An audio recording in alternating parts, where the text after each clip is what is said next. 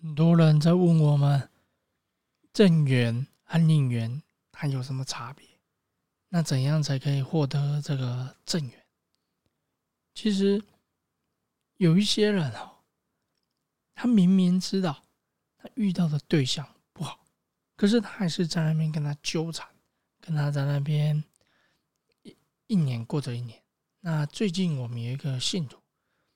他就是跟对方分手复合，分手复合，那这样子也纠缠了几年。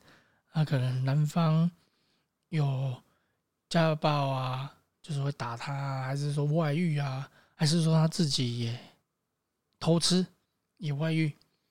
那这样子在这个两边都在一个胡搞瞎搞的一个状况之下，那他们两个就是这样子好了，要凑在一起。那就分手复合，分手复合。那这样子过了好几年了。通常这个状况哈，都是来自于说，我们不愿意去改变自己，那同时我们也不愿意去离开对方。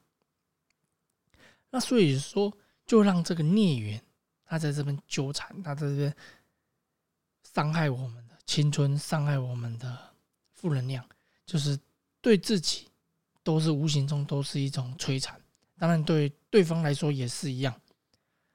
那如果我们愿意去跟对方断个干净，那通常再来找这个正缘也比较简单，因为我们受伤了，受伤了就要先清创嘛，我们就要先把一些腐肉把它割掉，那这样子它才会再长新的肉出来啊。那有一些人他就是一边在挽回感情，又一边说他想要找。找自己的桃花，找自己的正缘啊，金桃花什么？可是这样子都是事事倍功半啊，因为你没有跟前面的负能量、这个负面因素、这个孽缘完整的根除，那所以你后面再怎么想要骑驴找马之类的，这个几率也都不高，就是在这个原因呢、啊。